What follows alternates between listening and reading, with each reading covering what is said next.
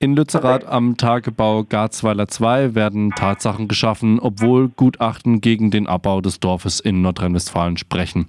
Wir sprechen mit David Dresen von Alle Dörfer bleiben aus dem Dorf Kuckum, auch in der Nähe des Tagebaus, über die aktuellen Entwicklungen und die kommende Protestwoche Alle Bäume bleiben.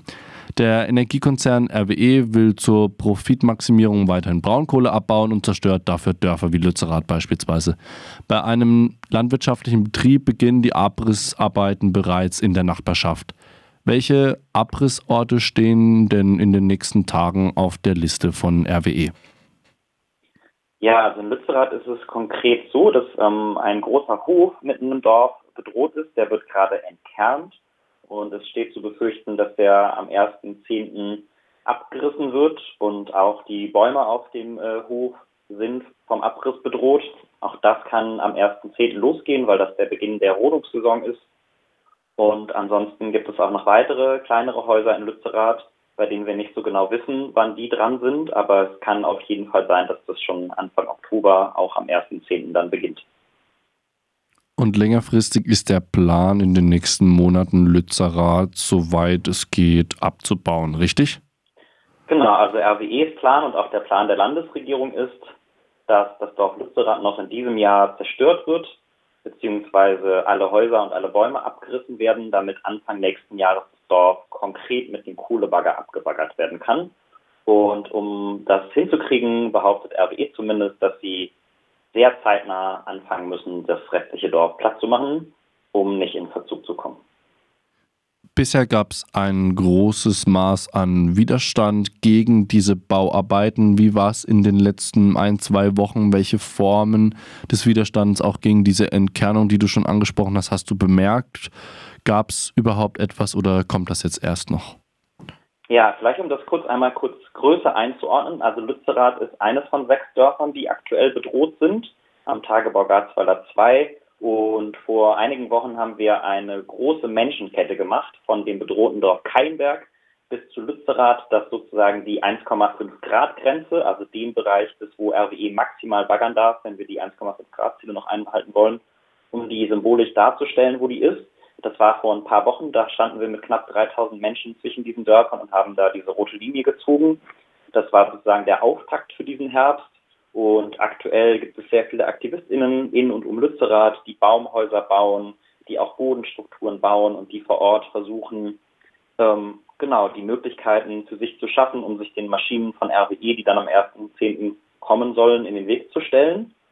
Und wir als Alle Dörfer bleiben Bündnis ähm, versuchen zum 1.10. hin auch ähm, bereit zu sein und haben dafür von 10 bis 13 Uhr eine Platznehmen-Aktion angemeldet.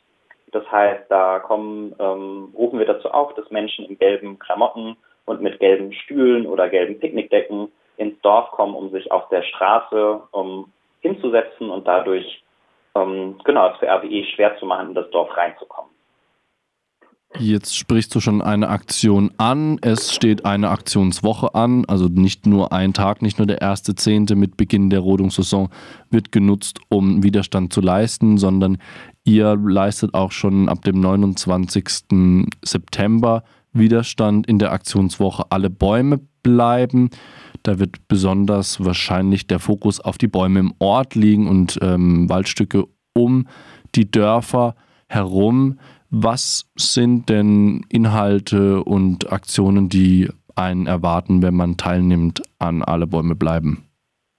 Genau, das ist ähm, äh, gar nicht von Alle Dörfer bleiben selbst geplant. Wir unterstützen da nur, das kommt vor allen Dingen aus der ähm, aktivistischen Struktur in Lützerath, die Lützerath lebt heißt. Und das ist äh, eine Mischung aus einem Skillshare, das heißt einem Zeitraum, in dem man lernt, wie man zum Beispiel Bäume besetzt, wie man Traversen in Bäumen spannt, wie man auch da hochklettert, sodass man dann, wenn die Rodungen losgehen, auch ähm, die nötigen Fähigkeiten hat, um so einen Baum zu beschützen.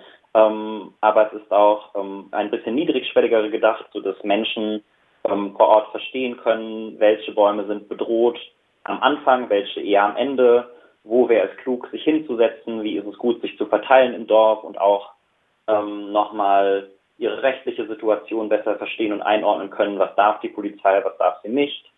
Und genau deswegen ist es eher gedacht als hm, eine Art Infowoche, die gleichzeitig dazu motivieren und einladen soll, äh, sich selbst quasi Orte, Bäume auszusuchen, um die man sich dann in einer Art Patenschaft quasi kümmert, ähm, wenn es denn dann losgeht. Damit ist das Ganze auch relativ niedrigschwellig, so wie ich das sehe. Und jede Person, die der Lust hat, ähm, vorbeizukommen, kann auch einfach vorbeikommen, an der Aktionswoche teilnehmen und dann lernen, wie die Baumbesetzung vonstatten geht und einige Impressionen mitnehmen und dann eben aktiv werden, ohne Vorwissen mitbringen zu müssen. Wie, genau. Ja, wie sieht es denn aus mit der eigenen Situation? Du bist selber in einem Dorf, das betroffen ist. Wie blickst du auf die ja, zukünftigen Aktionen? Wie sieht es aus? Bist du motiviert? Genau, also ich komme selber aus Kuckum, das ist auch ein Dorf am Tagebau Garzweiler, das, wenn es denn nach RWE und der aktuellen Landesregierung geht, auch noch für den Abbau von Braunkohle zerstört werden soll. Und wir kämpfen schon seit ja eigentlich schon sehr, sehr lange gegen die Braunkohle, aber so richtig intensiv seit drei Jahren. Auch so im Zuge des Hambacher Forstes, beziehungsweise der Rettung des Hambacher Forstes, haben wir dann nochmal so neuen Mut geschöpft.